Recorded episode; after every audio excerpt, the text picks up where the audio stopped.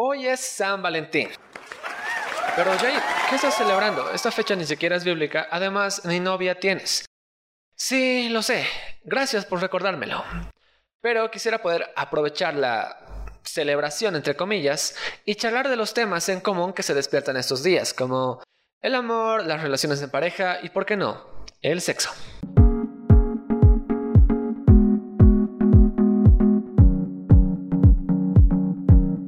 Tenía entre 20 y 21 años, recuerdo que comencé con un hábito de poder sentarme junto con mis hermanos al principio de su año escolar para poder charlar de las cosas que les podían suceder durante, durante ese año.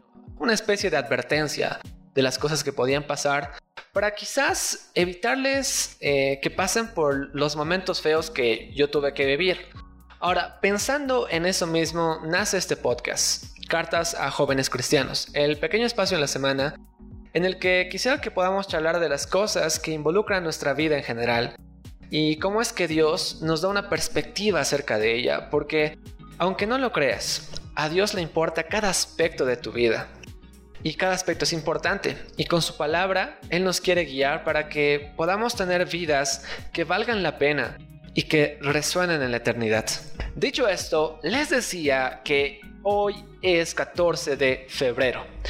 Y gracias a las buenas campañas de marketing, las películas y la invasión del contenido globalizado en Internet, sabemos que se celebra San Valentín. Ahora, eh, yo sé que los orígenes de esa fecha son un tanto turbios, pero también son conocidos. Y si no los conoces, bueno, pues tienes ahí el Internet, typea un cachito en YouTube, igual hay miles de videos, así que checalo un cacho para que veas los orígenes de esta fecha, ¿ok? Así que no nos vamos a detener en decir si es bueno o es malo celebrar esta fecha, sino que quisiera enfocarme en los temas que, que se despiertan con esta celebración. Porque no nos vamos a hacer a los tontos. Es muy probable que hayas visto posts o memes sobre el amor y el tener una pareja. Así que para comenzar quisiera preguntarte, ¿cuál es tu opinión sobre estos puntos? Y, no, no, no quisiera eh, que digas lo que se supone que es correcto decir. Ok, como en las reuniones que algunas veces tenemos en, las iglesias, estamos en, las reuniones jóvenes y, y, nos preguntan, ¿y tú qué piensas acerca de tener una novia? No, yo creo que no, no hay que tener novia todavía y bla, bla. O sea, eso es lo, lo que es correcto porque te está escuchando las demás personas y muchas veces nos callamos porque no queremos que nos juzguen, que nos miren feo. Pero ¿cuál es tu opinión sincera al respecto? Acerca del amor acerca de tener una pareja y acerca de si es bueno o es malo tener relaciones sexuales. ¿Cuál es tu opinión? y para poder charlar sobre esto, les tengo que contar un poco. A ver, yo creo que desde el kinder tenía una vaga idea de lo que era tener una novia. Ah, incluso creo que tengo una, una, foto con mi novia a los 5 años del kinder, pero ya más seriamente, eh, creo que a mis 13 años fue cuando de verdad comencé a pensar en querer tener una novia en el colegio y me llamaba más la atención las chicas de mi curso. Eso obviamente es porque ya entramos en lo que llaman la adolescencia y las hormonas se disparan. Pero Jair, eh, ¿por qué nos cuentas esto? Bueno, pues desde que te comienza a llamar la atención el sexo opuesto y nacen sentimientos raros allí, es que comenzamos la escuela del amor. En pareja, por así decirlo, vamos aprendiendo y vamos absorbiendo de todo lado lo que significa amar a alguien especial. Vemos y recordamos el ejemplo de nuestros padres, buscamos aquello que vemos en las películas o en las series y eso es lo que vamos a ir aplicando a medida que vamos eh, viviendo. Ahora, ¿está mal que como cristiano tú o como cristiana quieras tener una pareja? Eh, no, para nada. Pero te tengo que preguntar esto, ¿cuántos años tienes? ¿Y en qué situación se encuentra tu vida ahora. Ah, quizás estás en el colegio, en la universidad o ya eres profesional o directamente comenzaste ya a trabajar. El contexto es muy importante en el que está tu vida porque eh, nuestro corazón es bastante frágil y engañoso, como dice en Jeremías 17:9. Engañoso es el corazón más que todas las cosas y perverso. ¿Quién lo conocerá? Iniciar una relación es involucrar nuestro corazón, nuestros sentimientos, pero la Biblia nos dice que nuestro corazón es engañoso, así que es un tema con el que no deberíamos jugar. Repito, no deberíamos jugar. Y mucho más si somos cristianos. Por eso quisiera que veamos al menos tres puntos Eh, ya tú me dices en los comentarios si estás de acuerdo o no, o qué otras preguntas tienes, pero al menos tres puntos, ¿les parece? El punto uno es que amar no es fácil, exige madurez. En 1 Corintios 13, que es un capítulo bastante popular, lo leen en las bodas, que dice el amor es sufrido, el amor es benigno, el amor todo lo aguanta, todo lo soporta, todo lo espera. ¿Les suena? Si no, léanlo. Es, es muy bueno ese capítulo. En este capítulo, eh, Pablo le escribe a una iglesia que tenía muchos conflictos, ¿ok? Entre cristianos mismos se peleaban, no se llevaban bien. Y encima los corintios vivían en una cultura bastante liberal en cuanto al sexo, entonces sus ideas de amor y demás estaban bastante tergiversadas. A ellos les recuerda lo que es amar a otros de verdad a los ojos de Dios, así que chequen un poco del capítulo 13 de 1 Corintios. Ahora, es natural querer tener una persona especial con quien compartir amistad y romance. Está bien pero quisiera evitarte heridas con este consejo, ya que amar no es fácil y exige madurez. Eh, deja que Dios te ayude a madurar emocionalmente primero. Si no lo haces, es muy probable que vayas a lastimar y salgas lastimada o lastimado. Debido a que tu corazón y el de la otra persona no es un juguete, Tratar con ello exige madurez.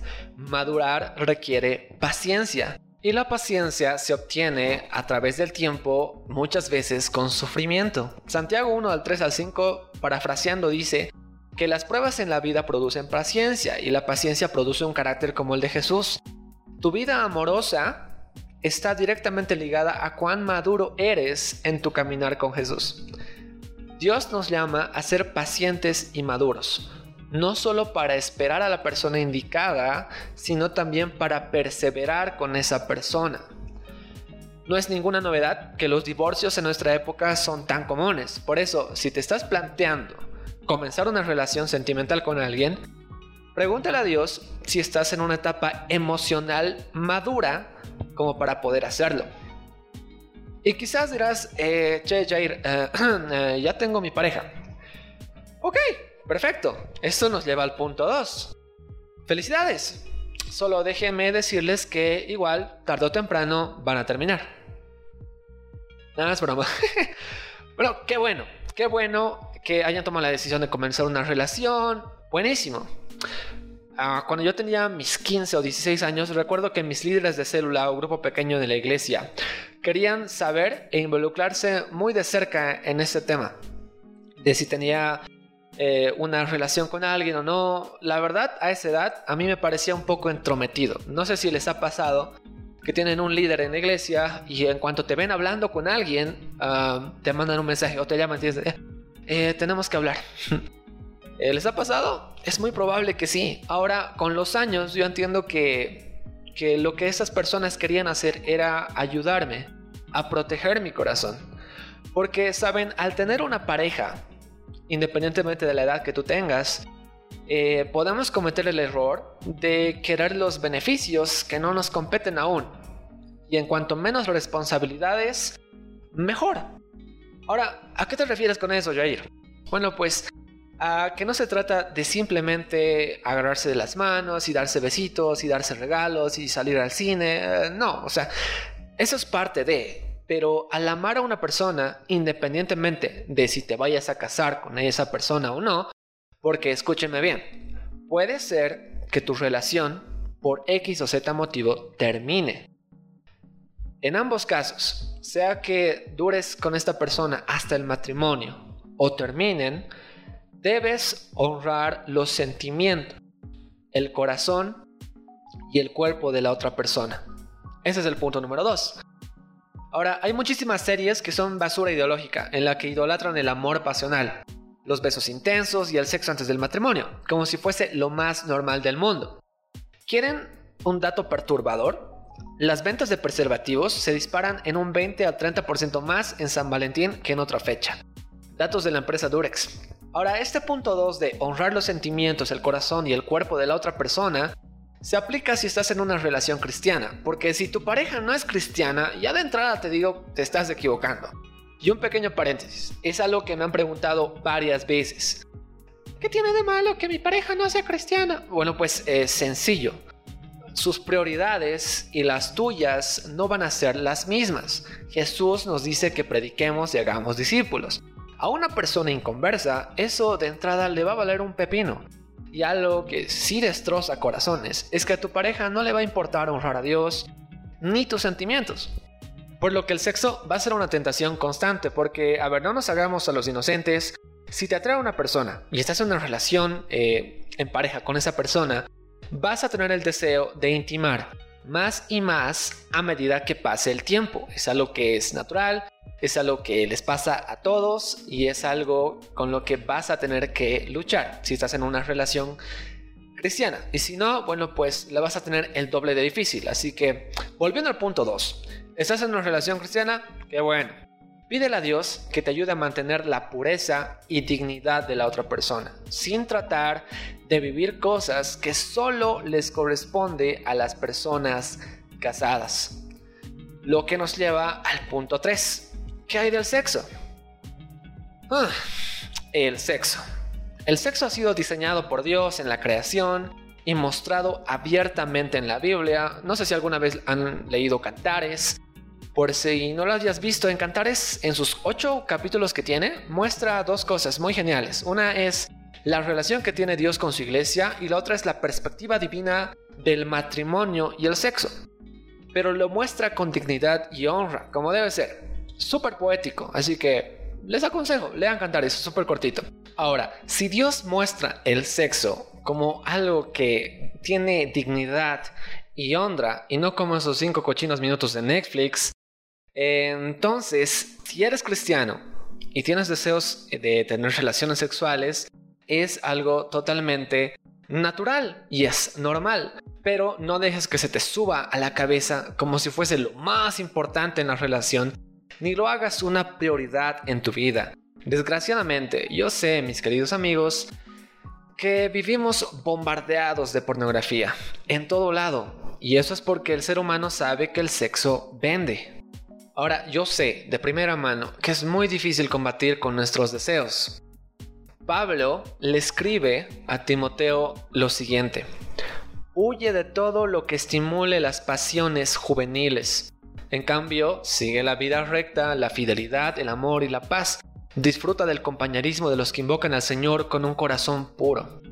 Ahora, para aplicar eso en nuestras vidas y sustituir estos deseos que tenemos por tener relaciones sexuales o otros tipos de cosas que simplemente no le agradan a Dios, no importa si tenemos 15 o 30 años. Ahora tú me puedes decir, che, Jair, yo veo a otras personas cómo viven y veo a mis amigos que tienen su pareja y la verdad tengo mucha curiosidad por tener relaciones sexuales. Y la verdad te entiendo. Te entiendo. Y Dios nos entiende aún mejor porque Él conoce lo más profundo de nuestro ser. Pero escucha, hay una responsabilidad que tú tienes que tomar con tu vida. Y es la de sustituir esos deseos por lo que nos dice la Biblia. Sustituirlo por la vida recta, la fidelidad, el amor, y la paz y disfrutar del compañerismo. Hay algo que de verdad me llama mucho la atención, es que hemos olvidado el poder valorar el compañerismo, la amistad en nuestra iglesia, en lugar de estar viendo a una persona o a otra pensando, oye no, este puede ser mi esposo o esta puede ser mi esposa.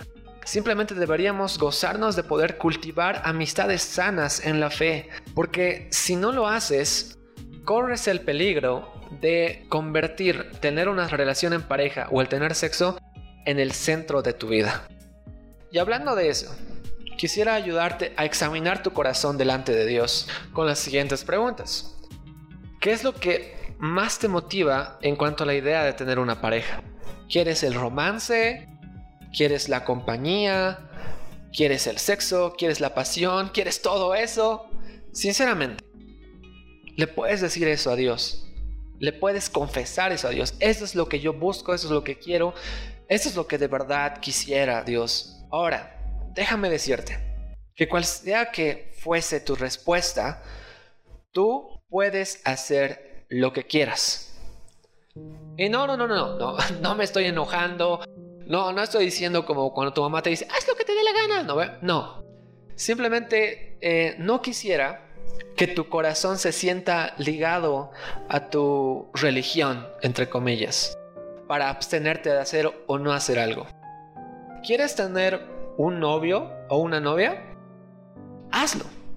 ¿Quieres ver lo que se siente y qué tal es? Bueno, pues hazlo. Ya te dije las cosas que pueden suceder y los parámetros que tendrías que tomar en cuenta. Si te equivocas y te lastimas por alejarte de Dios y en tu inmadurez metes la pata, de verdad espero que vuelvas a la cruz lo antes posible. Mi oración es que seas sabia y sabio y escuches a nuestro Padre, confíes en Él. Nuestro corazón puede engañarnos, es súper engañoso, nos puede decir mil cosas, pero si aún eres inmaduro en tu fe y en tus sentimientos, espera a madurar. Cantares dice que no despertemos el amor hasta que quiera. Hay un tiempo para eso. Espera a madurar. Confía en tu Padre. Él sabe de las cosas que tenemos necesidad antes que se las pidamos. Dios proveyó una ayuda idónea para Adán cuando había terminado su labor. Espera los tiempos de Dios en paz.